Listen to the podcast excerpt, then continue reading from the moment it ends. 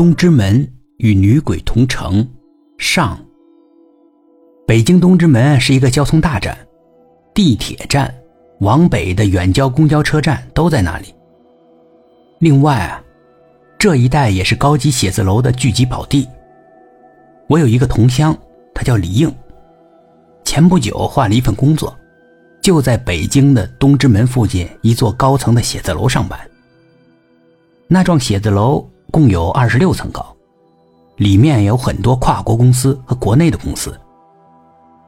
李应呢，在国内的一家文化创意公司做职员，月收入五千块钱左右，算是一个小白领了。有一天，李应啊来看我，谈起他在写字楼工作，心情大爽，尤其是告诉我，我们那栋写字楼里面美女多不胜数。何以见得？李应摇头晃脑，得意地说。我说我们那里美女多是有依据的，我工作的单位在写字楼的二十三层，每一次我乘电梯上下，总能在电梯里面遇到很多美女，那脸蛋儿真的是粉白，那头发有黑的，有棕黄的，还有染成火红的，清一色，身材高挑，细胳膊细腿儿，那蛮腰就一个细，用手一握就能握住。我已经下定决心了啊，一定要在这个写字楼里面找一个女朋友。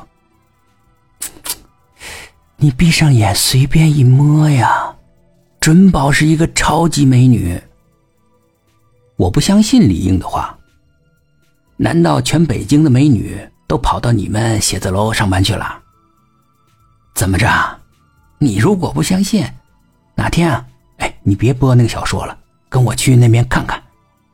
到我们的二十六层高级的写字楼里面坐一回电梯，我保证让你大开眼界，知道这个世界上为什么会有“美女如云”这个词儿。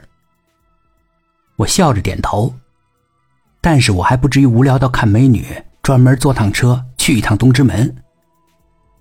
又有一天，李应回北京的小汤山办事儿，回来的时候。回来的时候路过我的住处，顺便来看我。我看他气色不太好，问他出了什么事儿。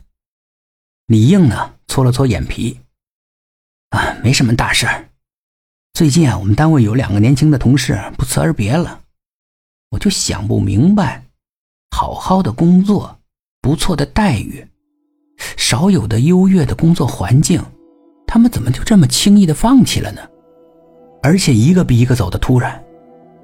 前一天我们还在一起说说笑笑的，根本就看不出来他要离开的样子。